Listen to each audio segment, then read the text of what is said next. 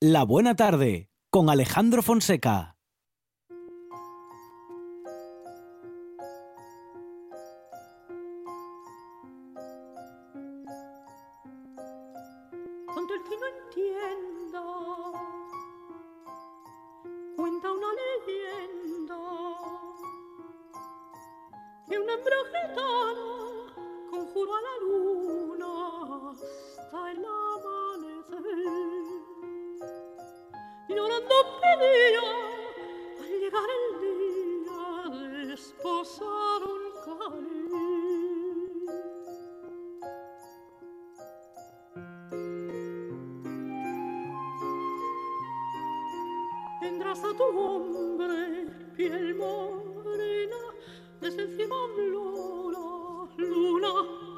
Más estrenos en RPA, Monchi Álvarez. Estoy muy contento. Sí, señor. ya sabe usted que cuando se estrena, Oh. uno se pone contento. Sí, señor.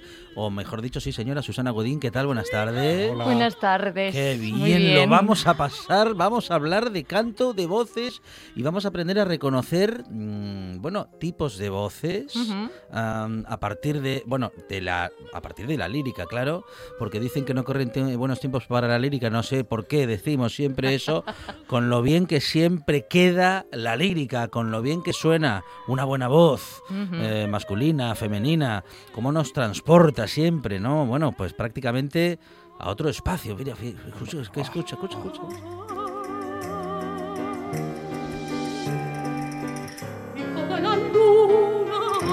Aquí en una combinación, eh, digo, en esto que estamos escuchando, es Montserrat Eh. Caballé. Eh, en una combinación, digo, entre, entre el pop y la lírica, ¿no? Una, Sí. una voz enorme como la de Montserrat Caballé, eh, interpretando una canción de Mecano. Que no tiene nada que ver, por cierto, la voz de Ana Torroja y, y más de, de aquella época, ¿no? Tan Mm, fina, tan blanca y tan cristal con la de ella, pero, pero ahí está, Ahí está. algo ahí está. diferente. Bueno, eh, de hecho, mm, bueno, no, no, no, no sabemos si es muy difícil eso de con la lírica, con una voz, mm, vamos a decir que preparada, entrenada, trabajada para, bueno, pues para interpretar música clásica, para interpretar otro tipo de partituras, si es muy difícil, digamos que bajar a las arenas de, de, de- de- vamos, de una canción eh, popular, del pop.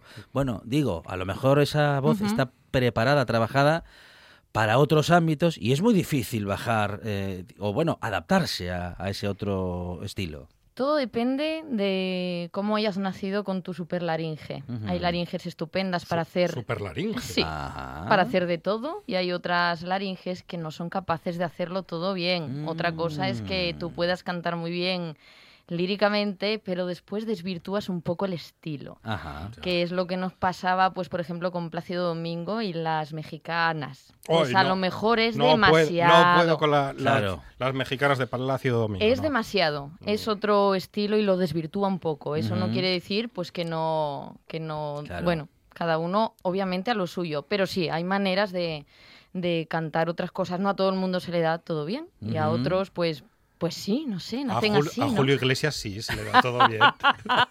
No comment. Ahí va mi inglés. A ¿Has visto? vamos a ver.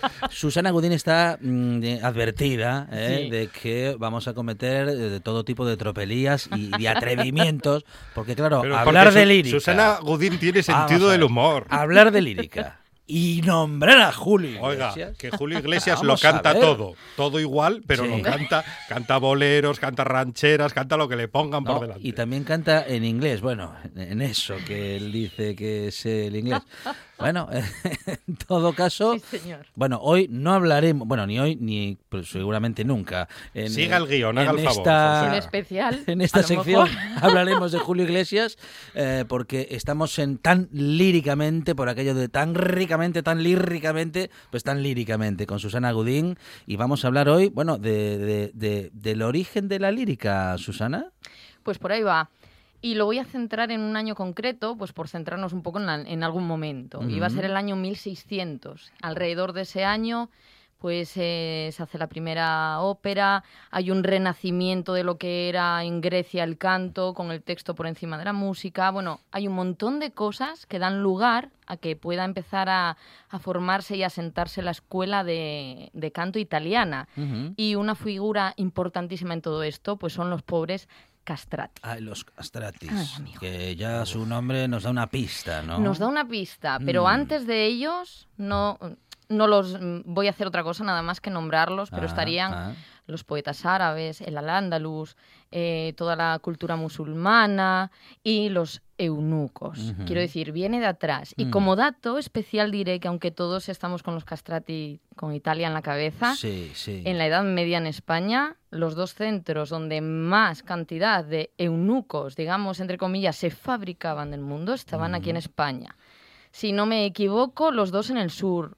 Mm, No te digo exactamente dónde para no meter la pata, pero, pero vamos, dos ciudades españolas. Hablamos de una época en la que, bueno, el falsete, eh, la voz aguda, mm, eh, bueno, e- en el hombre Sí.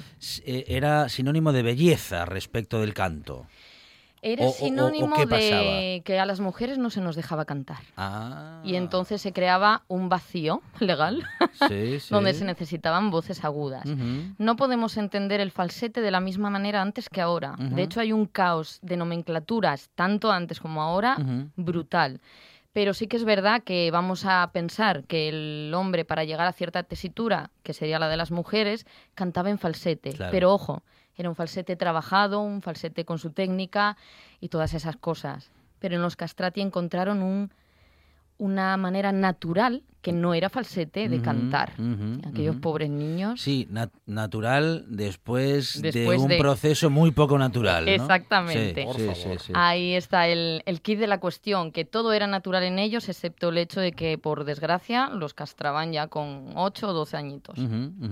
Eh, muchos, muchos miles de castratis. Muchos, miles, pero que llegaran a buen puerto, entre comillas, Muy pues poquitos. un 10% quizá en todo, en todo lo que sería toda Europa. Se llega a hablar de 4.000 niños castrados eh, en un año, en pleno barroco. Bueno, una brutalidad.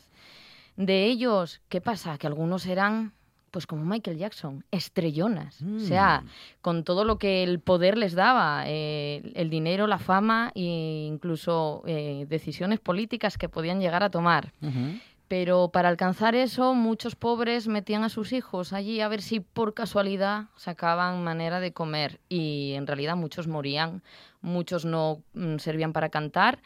Y os diré un dato, a pesar de que todo esto tiene la Iglesia, mm, bueno, pues mucha responsabilidad, porque eran los que evitaban que las mujeres cantaran, los que luego, bueno, metían en las capillas de las iglesias a los niños a cantar, a los castrati, no se apoyaba de manera evidente, pero sí se apoyaba y se, bueno, alentaba un poco esto, ¿no? A pesar de eso, los que morían en, en la penuria y, y demás no eran enterrados en, en suelo santo por estar incompletos. Ahí va, Encima. venga. Ole. Bueno, pues. Una eh, más de la bueno. iglesia. Doble, Ya está, ahí puedo leer. doble castigo Una por parte de la institución. Sí, ¿no? sí, sí, Mm, tremendo. mm. Entonces, pues yo no sé si os apetece escuchar algo que nos pueda Sí. acercar un poco a aquella idea. Sí, sí. Yo luego os cuento un poquito, pero lo que vamos a escuchar ahora es al que consideran el último castrati. A pesar de que ya a mediados del siglo XVIII empezó a decirse, bueno, mm, dejar por favor esta práctica, claro, todavía se siguió haciendo mucho tiempo. Esto que vamos a escuchar es eh, Alessandro mm, Moreschi y antes de comentaros nada más, pediros que lo escuchéis con una concentración especial, intentando no juzgar, sino adivinar qué podía tener de maravilloso una voz como, como esa, en una grabación del año Chispún. ¿eh?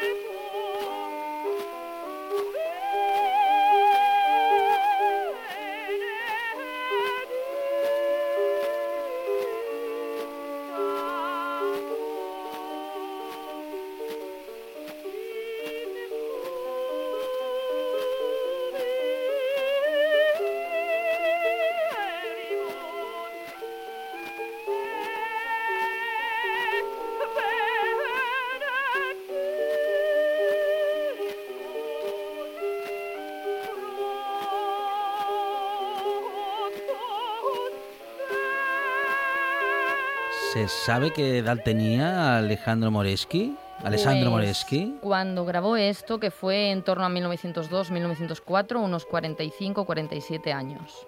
Ujú. Entonces era, obviamente, ya estaba totalmente fuera de época. No era, ca- ah, no, no era capaz de acceder a la escuela que había en pleno siglo XVIII, que era mm, brutal y muy buena. Entonces, además cantaba un repertorio que no correspondía a lo que, bueno, estaba hecho para castratis, que era pleno barroco.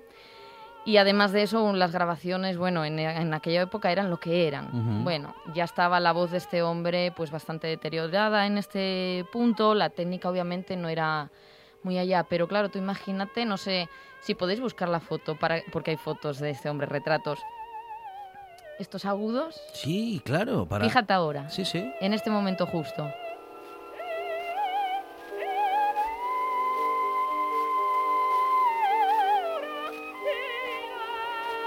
Limpieza, eso Completamente imposible prácticamente, ¿no? Para una voz masculina. es que es, Mm, eh, mm. es tremendo.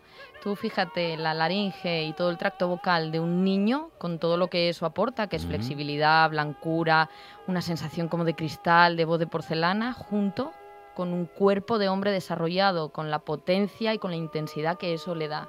Esa mezcla, me imagino, en 1700, lo que tenía que estar flipando la gente que no tenía 8.000 millones de vídeos en YouTube con los que flipar. Entonces, claro, una cosa pues lleva a la otra, ¿no?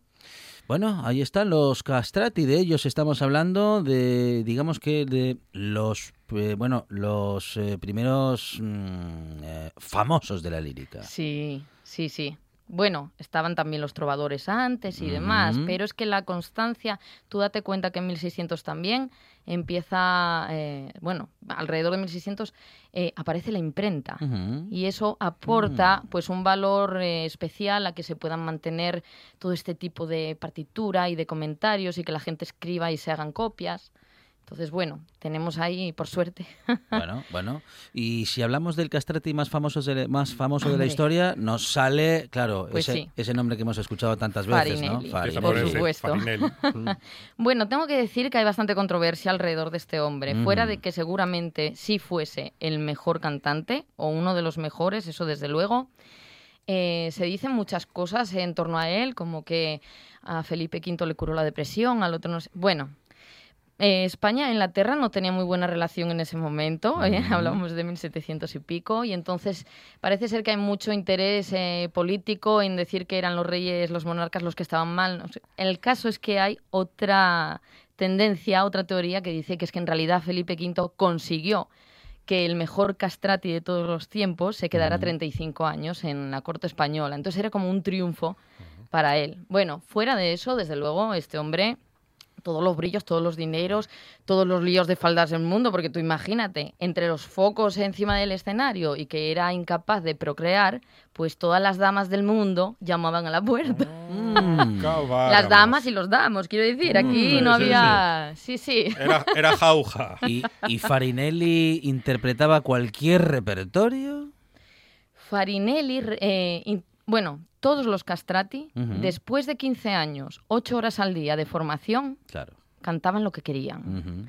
Entonces, eso también influyó en que los compositores empezaran a componer para ellos, cada vez cosas más imposibles, que fue el principio del fin, porque dejaron de tener en cuenta la calidad Mm. por, eh, La dificultad. por la dificultad, por el a ver quién llega más arriba, a ver quién Mm. aguanta más. Y bueno, de eso hablamos otro día porque es muy interesante y es la Mm, mm. filosofía de la escuela italiana. Claro, ¿no? la, Pero- la técnica, el servicio, vamos a decir que más que de la belleza o del arte, Exacto. de vamos Del a decir que de, sí, de la acrobacia Sí, vocal, exacto, ¿no? Sí, exacto, sí, sí, sí, tal cual.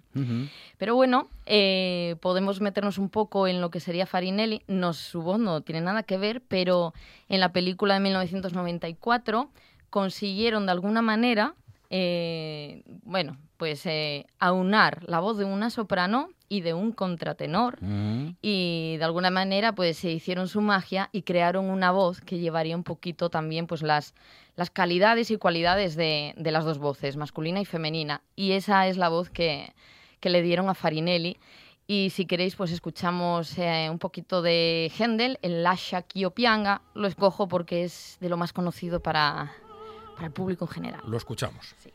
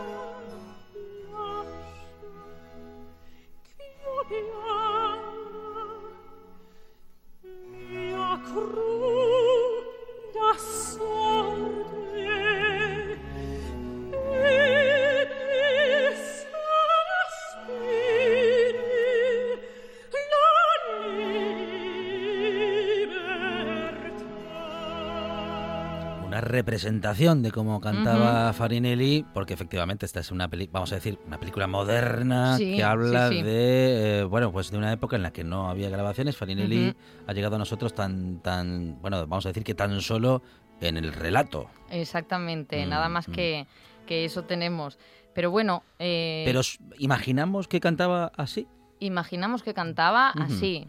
Puede ser que su voz tuviera un poco más de, pues fuese un poco más blanca, un poco Ah, más brillante, un poco ah. más, pero más o menos, eh, tú también date cuenta que en la escuela italiana, que tiene tantísimos siglos de estudio, no solo se estudiaba cantar, o sea, la manera de cantar, sino la manera de escuchar. Entonces es posible que Mm. para la gente que no sepa exactamente lo que tiene que escuchar le pasen muchos detalles desapercibidos. Pero hay cosas en voces de este tipo, aunque esta sea hecha así un poco Mm, de mm. mentejilla. De laboratorio. Sí, Sí, es laboratorio, exactamente. Además es un laboratorio de París el que hizo Ah, esta mira. historia. Eh, pues hay detalles que dices tú, es imposible que esto pase en una soprano. Y está ahí porque, claro, es que sí, claro. sí, es sobrenatural. Y lo bien que se vendieron toda la vida los italianos. Porque saben Ay, venderse sí. muy bien. Sí, pero es que la- lo vieron a la legua, ¿eh? Lo vieron y lo cogieron para ellos. Ya te digo que en cuanto vieron las posibilidades que había desde los castrati para crear escuela, ahí va. Y escuela italiana al canto. Claro. Bueno. Bueno, de hecho es el origen, bueno, pues de, de bueno, de la ópera italiana, ¿no? Y de toda esa eh, todo ese movimiento musical que ha llegado hasta nuestros tiempos, pero bueno, que se origina en cualquier caso en este estilo, ¿no? Sí, sí, sí. Em, a nuestros tiempos llega una escuela italiana, digamos, pura, bastante deteriorada Ajá. por muchas cosas. Mm, Entre ellas, por ejemplo, que donde antes estudiaban 15 años, ahora con dos años hay gente que sale a cantar. Bueno, tú imagínate que podrá enseñar esa a siguientes eh, generaciones. Claro, claro. Todo esto va así, es, bastante... Dos años y ya se lanzan a cantar. Ah, sí, sí, lo hay, lo hay. Y aunque te diga cinco, pues también lo hay. Es que lleva un poquito más, porque cantar no es solo que tengas buena voz, es que a veces se hace falta una madurez mental y física que se alcanza, pues igual Con a partir de los 40, Claro, no claro. con 18, con 20. Ujú. Entonces hay muchas óperas que, aunque se abarquen antes, realmente habría que esperar a tener cierta, cierto bagaje, ¿no? Bueno, por eso es tan importante en la lírica la clasificación de las voces, Ajá. porque no se puede cantar todo. Ah, no Tú se puedes puede ca- ser soprano, pero Sí. no todas las puedes cantar si quieres conservar tu voz Ah, en o sea, óptimas Te condiciones. puedes dañar la voz por, por, por, por i- por pretender ir más por más arriba de, de- de- de- de tu máxima escala o muy por debajo. Ni siquiera eso, Ajá. pero eso también. Tú imagínate que, que tenemos exactamente el mismo registro, la misma tesitura. Sí. Tú y yo cantamos las mismas 20 notas, Ujú. pero tú eres una voz, mm, digamos, más oscura que yo, tú Ujú. eres una mezzo y yo soy una soprano lírica. Ajá, Tu punto fuerte y el mío no tienen nada que ver. claro. En determinada nota tú tendrás el cambio al registro de cabeza. En determinadas notas tu voz se volverá brillante. En otras, Mm. y si yo quiero hacer precisamente esa estética con mi voz, es donde yo voy a forzar a mis cuerdas a dar fuerza donde no deben, a brillar Mm. donde no pueden. Ujú. Y ahí empezamos ya el, El la locura. Claro, claro. Exactamente. De modo que una cantante, un cantante de lírica tiene que también conocer, bueno, sus propias limitaciones, digamos, ¿no? Totalmente, totalmente. O, bueno, dicho de otra manera, aquello en lo que se puede lucir Exacto. y aquello que tiene que dejar para que se luzcan otros. ¿Dónde puedes sacar lo mejor de ti mismo en base a un estilo? Claro. Pues ahí mm, yo puedo cantar la banera de Carmen de Bizet, pero es de mezzo soprano. Nunca jamás voy a darle el aire que realmente Bizet quería que yo le diese. Bueno, problemas de estilo. Bueno, Y esto, esto lo sabrá Julio Iglesias. ¿no? Esto- Se Es lo decimos. bueno hablando, hablando de, de canto y de técnicas, Sí. claro, es fácil para alguien que está de ello, como tú, Ujú. Susana, darse cuenta quién ha estudiado técnicamente hablando canto Sí. y quién no. Eh, bueno, en fin, quién tiene, digamos que... er, Más o menos facilidad. sí, sí, sí, sí, Sí. Bueno, Si, virtud- fu- si fuerza o no fuerza. virtudes naturales al margen, quién ha trabajado más, o mejor, y más y mejor esa voz, ¿no? Exacto. Y son normalmente, bueno, hay muchas cosas, pero normalmente son detalles. Hay detalles que puede hacer una voz que dices esto o se ha trabajado o es imposible que, que se haga. Hombre, ya te digo, como decía antes, hay superlaringes que es que parece que obedecen a todo. Ajá.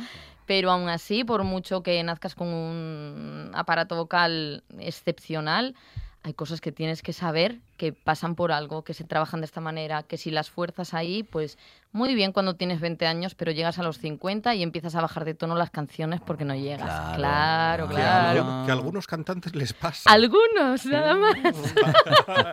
Hay unos No cuantos. hablamos de Julio Iglesias. No, no, no, estaba pensando en otros cantantes. Hay muchos, claro, Sí, claro. sí, sí. Pues eh, como todo, si no trabajas, tu musculatura se deteriora, indudablemente. Bueno, hablábamos de los castrati y claro, ¿quién eh, mejor que los castrati para hacer ese falsete? ¿O es algo diferente? Es algo diferente. Ajá. Y mira, como hemos dado ese salto en el tiempo a 1994, ya me Ujú. quedo por ahí, más o Sí. menos. Y con este lío que hay de quién hace falsete, quién no, qué es contratenor, qué es eh, sopranista, qué es falsetista, etcétera, yo he preferido ser un poco más eh, pragmática en este sentido. Ujú. Y mira, te voy a explicar. El falsete es aquello que pasa en el sonido cuando tus cuerdas vocales no se juntan. Ah, no se Cuando no se juntan. juntan. Exactamente. Ah, Entonces, la voz suena aérea, suena mucho aire, pierde calidad, pierde fuerza. Por eso te digo que falsetista Ajá. de aquella podrá ser un, un nombre que se les daba, pero no era lo que en realidad es el falsete, porque no se les oiría en ningún sitio, no había Ah, micros. Ajá, ajá. Entonces, el falsete es un canto, pues como bien dice, falso, donde no puedes hacer eh, disminuendo ni creciendo, no puedes hacer vibrar la voz, no puedes darle distintos caracteres, porque es que tus cuerdas vocales están totalmente separadas. Cuando estás afónico, que parece que no puedes, pues es, de alguna manera están las cuerdas resentidas, no se juntan bien y pasa mucho aire. Ajá. Eso es el auténtico falsete. Mm. Y si queréis, nos vemos uno que yo ya te digo, he, he intentado hacer esto con, con canciones en directo porque Sí, lo otro nos sí. engaña mucho. Ah. Volvemos al laboratorio. El estudio y Yo he la- visto la milagros post- en directo. Claro, la postproducción hace milagros. ¿eh? Sí, sí. Entonces, eh, venga, yo no digo ni lo que es para que la gente se sorprenda un poquito, pero esto sí puede ser falsete.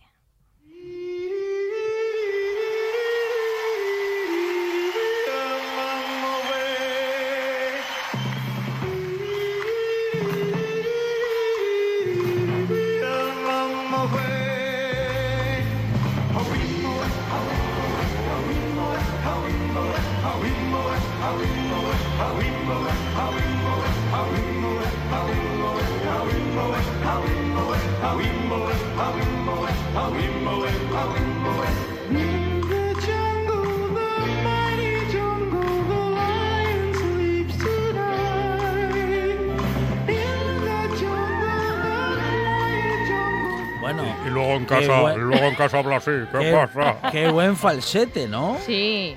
Y, esa, pero y ese y además ese movimiento, ¿no? Casi de los niños Lo- cantores del Tirol. Lo- Pero eso eh, en este caso es eh, un problema, Ajá. porque es un descontrol de la laringe. Ajá, no ajá. está preparada para poder hacer el cambio y por eso se oye el golpe. Ajá. Entonces, eh, bueno, este hombre controla esto muy bien, pero su voz pierde calidad y no suena tan bonita cuando hace el falsete como en la otra. De hecho, Mm. suelen ser voces que suenan bastante más feas de lo que sería, bueno, cantando normal, vamos a decir. Sí, sí, sí, que no pasa con los siguientes ejemplos. Ajá. Que lejos de ser falsete es lo que llamamos voz de cabeza. ¿Por qué? Porque las cuerdas vocales se juntan. Más tensas, menos tensas, pero están juntas. Incluso en algún momento hablamos, sobre todo en este ejemplo que viene ahora, de casi falsete, por decirlo de alguna manera. ¿eh? Estos son términos que más o menos intento, bueno, explicar a grosso modo. Que sí pasa un poquito de aire, pero sigue teniendo la capacidad de vibrar el sonido, sigue teniendo la capacidad de hacer que aumente en intensidad o disminuya, y sigue pareciendo la misma voz que can- cuando canta en los graves, que eso es muy importante.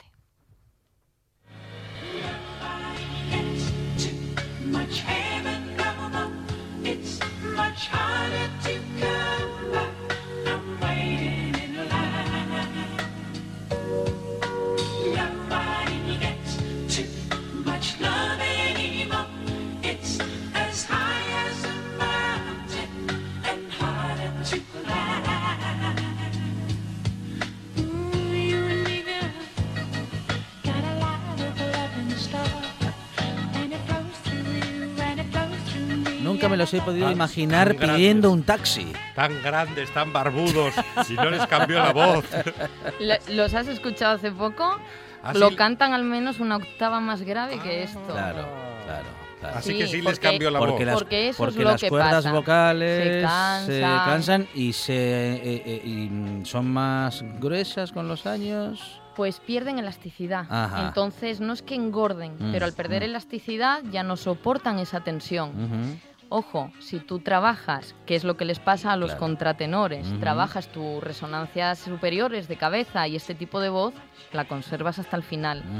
Pero así por naturaleza, pues lo normal es que como todo, toda musculatura caiga. No hay más. No, no solo los párpados caen. por ser fina. Bueno, el, eh, el fa- para nosotros el falsete, de- dentro de lo que es la música Sí. pop, pues posiblemente más, Más eh, conocido, conocido, ¿no?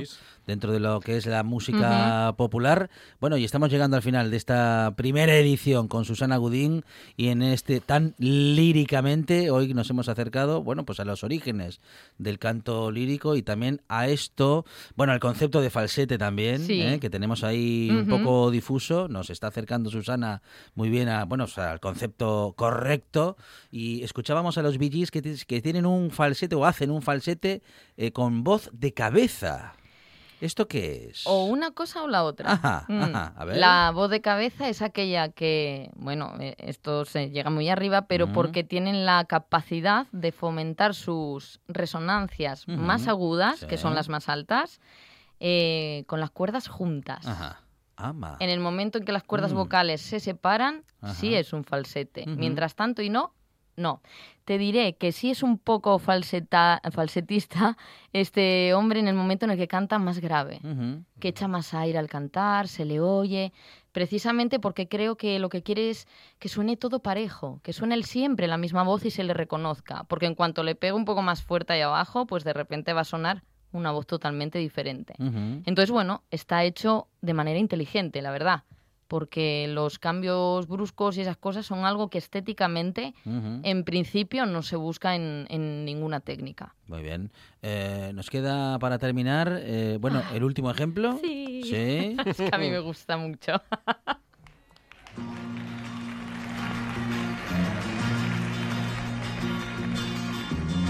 Yo quiero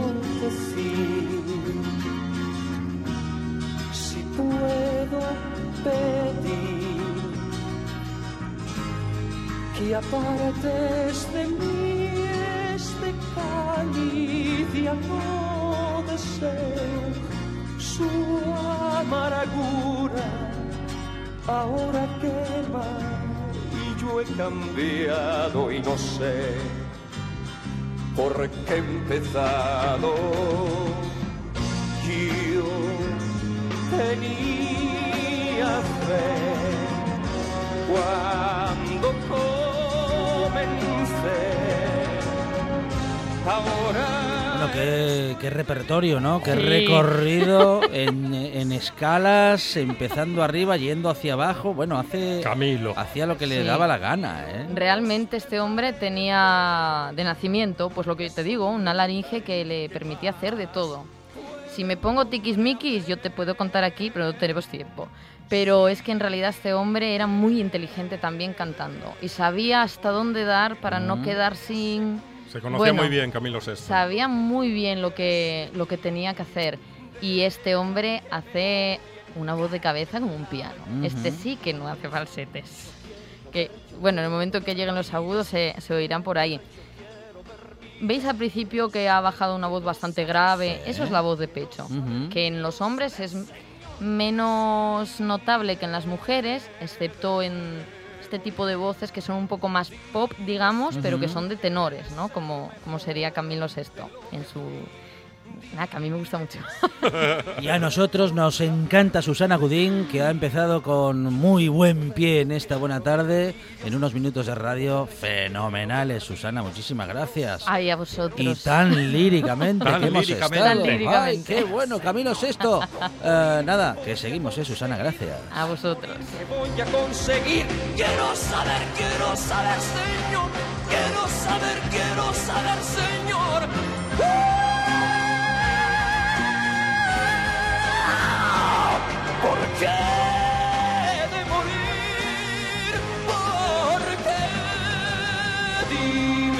Qué quieres que me claven en su luz. Muéstrame el motivo, dame un poco de tu luz.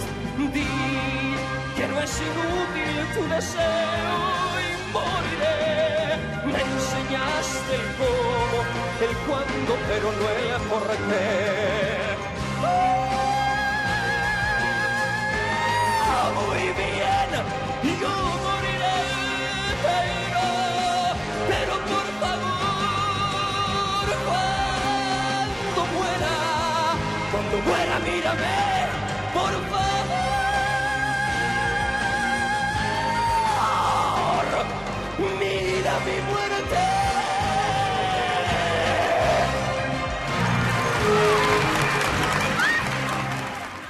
En RPA te lo contamos todo. Información al minuto con el rigor y la pluralidad de lo que somos. Un servicio público.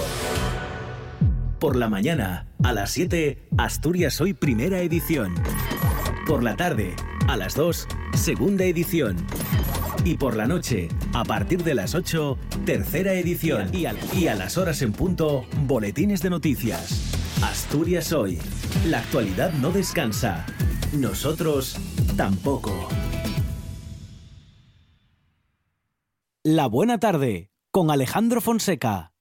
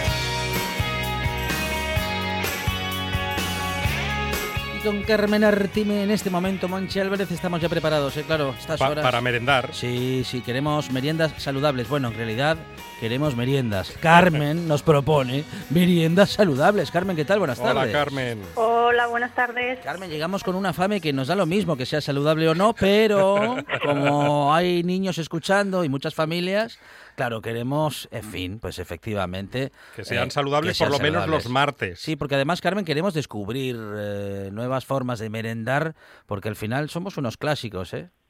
Ah, bueno, pues a ver, yo os traigo hoy, tengo mm, dos recetas. Dos. La no pan o churros sin azúcar. Ya me diréis por cuál queréis que... Churros sin azúcar, no, No, pan, ¿cómo no, no, pan? No, ¿Cómo- pa- no pan suena fatal. No como, pan. como lema, mm, a mí no me convence. no No, pan. pero mejor tostadas o, o- o no, o nada de harinas. Pero no lleva nada de harinas que son, perju- son inflamatorias y nos Claro. perjudican la salud. Verdad. Cambiar las harinas por el salvado de avena, Ah, muy bien. los niveles de colesterol Sí. por su cantidad de fibras y Claro. quitamos las, las harinas. Sí, ¿Qué sí, sí, sí, recomendación Venga, de... vamos- vamos sí, a por sí. no pan. Es que además es una recomendación de Miguel Ángel Lurueña cada vez que habla con nosotros, siempre que llegamos a las harinas refinadas, nos lo recuerda, nos gustan mucho, pero no son nada sanas. No, para nada, no son nada. O bueno, no son nada saludables en todo caso. Bueno, Nadie nos puede quitar el pan, entonces vamos a hacer nuestro no pan, muy bien. ¿Vale? Muy bien. Entonces os voy a dar los ingredientes. Son una cucharada de semillas de chía, Sí. dos vasos de salvado de avena bio, Pío. medio sobre de levadura, media cucharada de sal, Sí. dos vasos y medio de agua y las semillas de sésamo, ¿vale? Muy bien, vale. Entonces, la preparación es, recalentamos el horno a 180 grados. Trituramos las semillas de chía. A ver, yo digo triturarlas porque la chía, si- según ingieres, como no se triture, la expulsas. Entonces, lo que queremos son los beneficios de la chía y la vamos a triturar, ¿vale? Vale. Vale. Entonces, trituramos las semillas de chía y añadimos el salvado de avena, removiendo y mezclando bien. Seguidamente la sal, la levadura junto a las semillas de sésamo, mezclándolo todo y ir añadiendo poco a poco el agua. Una vez que quede la masa homogénea, lo, ver- lo vertimos en un molde. Para que, a ver, yo mis moldes son de silicona. Yo cuando lo vierto en el molde, para que quede lisa la base y podamos sacar, eh, así nos queda algo de oxígeno en la masa, le doy unos toques, unos ligeros toques sobre la meseta y así nos queda la masa, la masa lisa. No sé si me expliqué bien. Sí, sí, perfectamente, sí. Estamos tomando apuntes. De metal, si es de metal, ponemos un trapo, porque no vamos a, a romper la meseta. Lo Claro. que me interesa es que quede la masa lisa. Una vez que quede plano, espolvoreamos con semillas de sésamo. A ver, yo a veces le echo amapola o incluso puedes echarle hasta pipas de girasol por encima. ¿Vale? Lo metemos al horno durante 30 minutos y ya tenemos un pan esponjoso, espectacular para hacernos un bocadillo de jamón, de pechuga de pavo, lo que queramos para merendar o incluso para mojar salsa o huevo. Queda un pan que yo lo llamo no pan porque no lleva los componentes que nos perjudican la salud, vamos. Tengo que probar ese no pan con unos callos, por ejemplo. Bueno, ahí estás metiendo mitad sano, mitad un poco no sano. Sí, yo diría que un 75% de, de excesos y un 25% por equilibrar. de integrales. Lo importante es empezar, luego ya ir poco a poco. Bien dicho, Carmen. meternos- No nos vamos a meter de golpe porque siempre pasa que hacemos unas dietas Ajá. estrictas y luego al mes ya paramos. Muy Lo bien. importante es aprender a comer. Habías dicho que churros sin azúcar. Sí, vamos a hacer unos churros sin azúcar y sin freír. ¿Qué os parece? Ah, Y sin freír. Pues ahí ya me descolocas completamente, ¿eh? Bueno, pues se puede hacer, se puede conseguir. Dándole a la cabeza lo podemos conseguir. A ver. Y vamos a quitar esas harinas que tampoco nos interesan. Muy ¿vale? bien, fantástico. Entonces, los ingredientes va a ser puré de patatas en copos, 60 gramos, Ajá. leche baja en grasa, 125 gramos, harina de avena, 62 gramos, agua, 125 gramos, una pizca de sal y el eritritol, que es el edulcorante que es natural y lo cambiamos por el azúcar, ¿vale? Muy bien, vale. Vale. Pues a ver, primeramente lo que vamos a mezclar es la harina de avena y los copos de, de patata. Sí. Y por otro lado, mezclamos el agua y la leche con la pizca de sal y ponemos a calentar. Cuando empieza a hervir, apagamos el cazo, el fuego y empezamos a echar la mezcla anterior de la harina y los copos de patata hasta conseguir una masa que nos quede homogénea. La textura perfecta es que no se pegue la masa a las manos, ¿vale? Vale. Una vez que consigamos eso, yo lo hago, yo esto que voy a hacer ahora lo hago opcional, porque a mí me gusta, eh, bueno, yo os explico, yo con un, con un con un spray en aceite, lo espolvoreo un poco con aceite y muevo la masa y así queda la masa brillante y a la hora de meterlo al horno, cuando sale queda como los churros más más crujientes. A mí me gustan que queden crujientes, yo lo hago así. Puede ser o no echarle ese chorrín de aceite que, que digo yo o, o echárselo, ¿vale? Metemos la masa en la churrera y vamos poniendo los churros en la bandeja de horno con el papel de hornear. Yo más o menos, a mí me salen con, esta, con estas cantidades sobre 12 churros, que está bastante bien. Sí, muy 70 bien, muy bien, Una docenita. Sí, está, está difícil eh, lo de, mm, sa- vamos, darle fuerte, fuerte a la churrera ahí que salga, porque claro, si hacemos la masa muy compacta, es muy difícil que, bueno, que hay que hacer mucha fuerza, vamos. Sí, pero bueno, con estas cantidades sale sale bien, ¿eh? Ah, muy no bien. queda No queda demasiado dura, digamos. no queda demasiado dura para nada. Vale. Yo una bien. vez y luego una vez hagamos eh, tenemos ya los churros hechos, eh, yo les echo un poco de eritritol porque eso a mí me gusta mucho el dulce. yo ujú. les echo, puedes hacerlo sin echarle, ¿eh? Claro. Lo metemos eh, al horno pre- previamente calentado a 190 grados y lo dejamos durante más o menos en 7 minutos se hacen, salen Ah. doradinos, riquísimos. Ah, muy bien, rapidísimo. Bueno, prácticamente como igual de rápido que si los freímos. Exactamente. Los polvoreas con el eritritol, que es el edulcorante que cambiamos por el azúcar, casi hace efecto de azúcar, y tiene un, se- un- tienen un sabor dulce y están espectaculares. Tienen que estar buenísimos. Fantástico. Bueno, pues muy fácil y muy sano, ¿eh? En estas meriendas saludables que cada semana recorremos en esta buena tarde con Carmen Artime, nuestra, bueno, pues nuestra mm, preparadora de meriendas. Asesora de meriendas. Sí, sí, y, y- y desayunos también saludables, pero bueno, que por, por las horas que son, mejor lo vamos a llamar merienda. Carmen, muchísimas gracias. Un A abrazo. ustedes. Venga, hasta luego. Una de vinilos al ajillo, dos de micros al cabrales, tres de cables afogados. Oído Cocina. Carlos Novoa se cuela en las mejores cocinas del país Astur. De lunes a viernes, a las 11 de la noche, Oído Cocina con Carlos Novoa. La buena tarde con Alejandro Fonseca.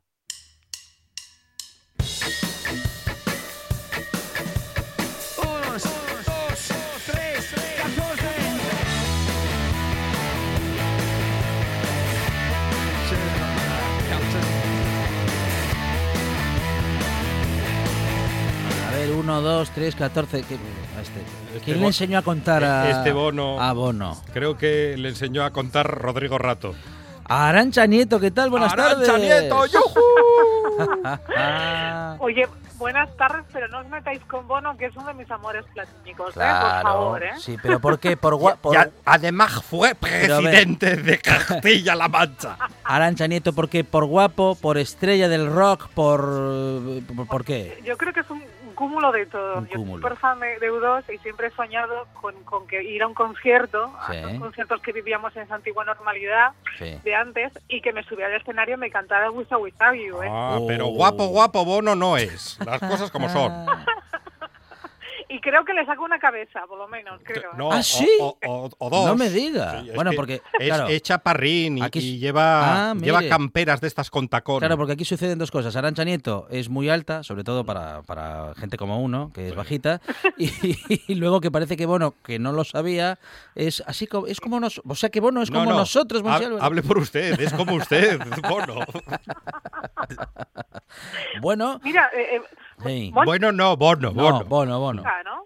¿Qué? Igual tiene parecido a Fo- a Fonseca, digo, bueno, digo, estatura, la coleta... Eh, no ah, Ah, eh, la coleta. Estoy para estrella, de- estoy para estrella del rock. Sí.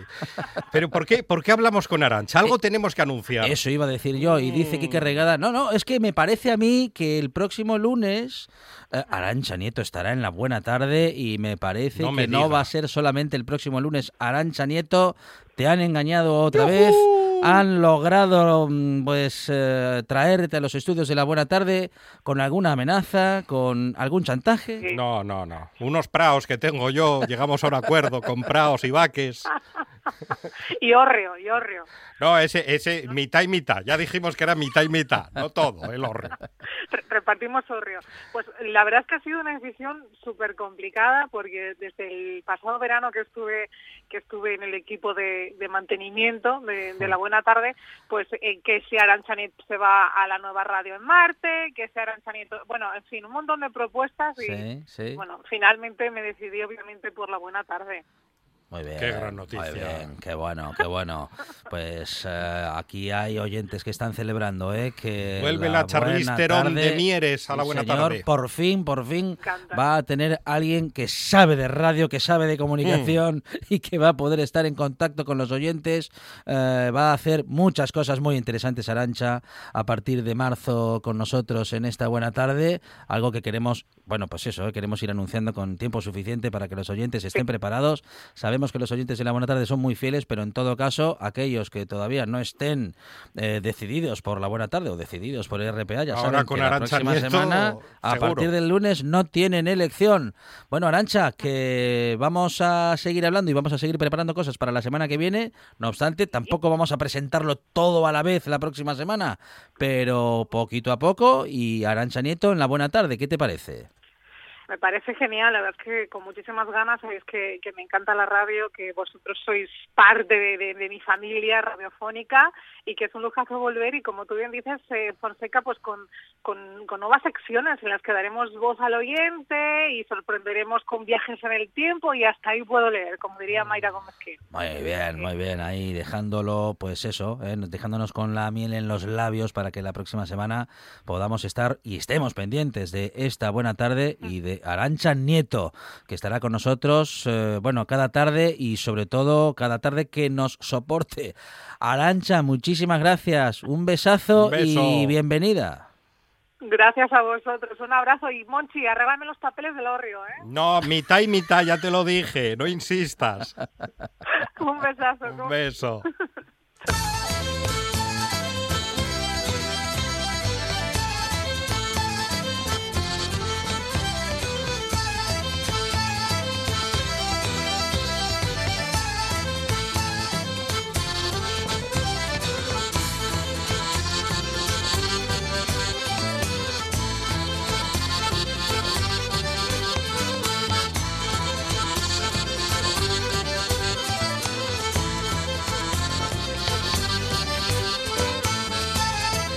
lo que no hay que cambiar es de, de dial ni de radio, claro. Hay que quedarse hay aquí. que quedarse en RPA porque después de, de la buena tarde llega el deporte, llega la información y llega noche tras noche con toda la actualidad, con todos sus colaboradores. Bueno, en fin, programazo como siempre aquí en RPA a partir de las 9 de la noche con Marcos Vega. Marcos, ¿qué tal? Buenas tardes. Hola.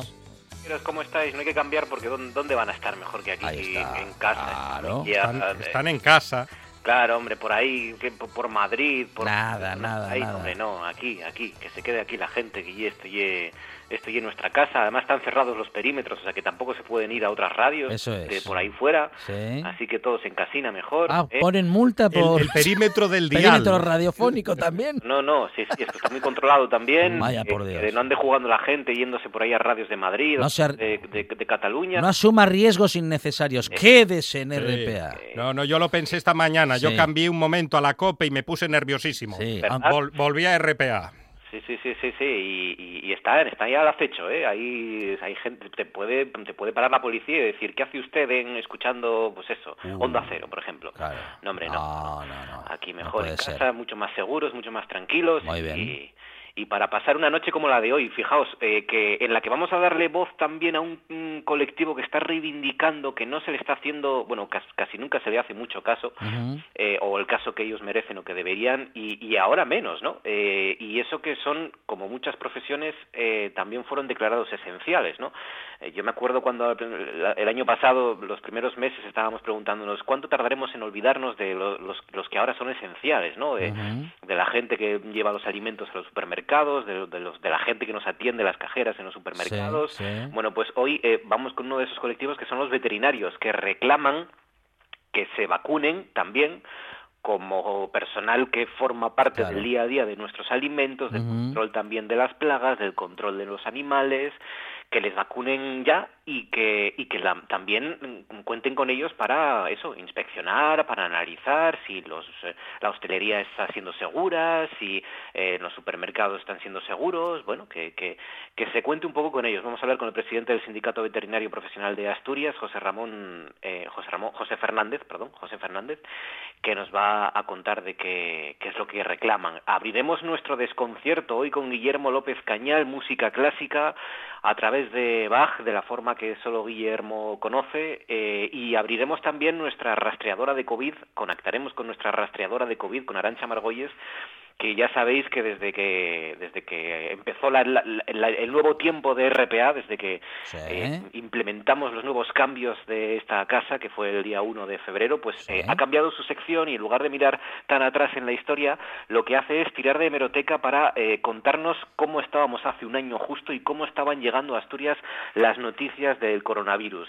Hasta ahora, hace un año, el coronavirus era todavía una cuestión que- que veíamos en noticias internacionales, algún paciente iba llegando aquí a España, pero desde luego no teníamos ni idea de lo que estaba a punto ya de, venirnos encima, ¿no? Con ese confinamiento y ese estado de alarma que se que se, al que le quedarían pues eso, unos días, ¿no? Una semana, un par de semanas para que para que llegara hace un año. Bueno, pues con ella repasaremos todo lo que estaba pasando. Hablaremos también, por supuesto, eh, hoy es el día de los 40 años del 23F. Le preguntaremos al profesor de Historia Contemporánea de la Universidad de Oviedo, Rubén Vega, eh, si todavía quedan cosas por saber del 23F. Claro que quedan.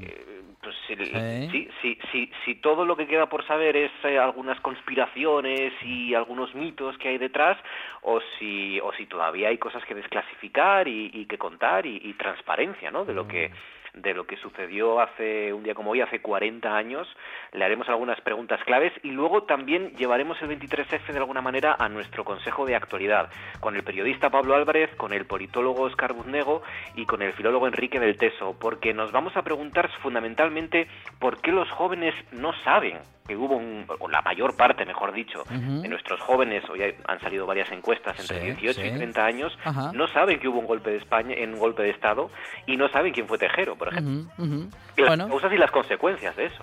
muy bien, muy interesante el planteamiento porque efectivamente si no lo saben, pues a lo mejor será porque no se lo contamos, pero hoy en Noche tras Noche se lo vamos a contar, o mejor dicho, se lo va a contar Marcos Vega eh, aquí en RPA a partir de las 9 de la noche, una nueva Noche tras Noche. Marcos, gracias, un abrazo, nos escuchamos. Gracias, Monchi, gracias, Alejandro.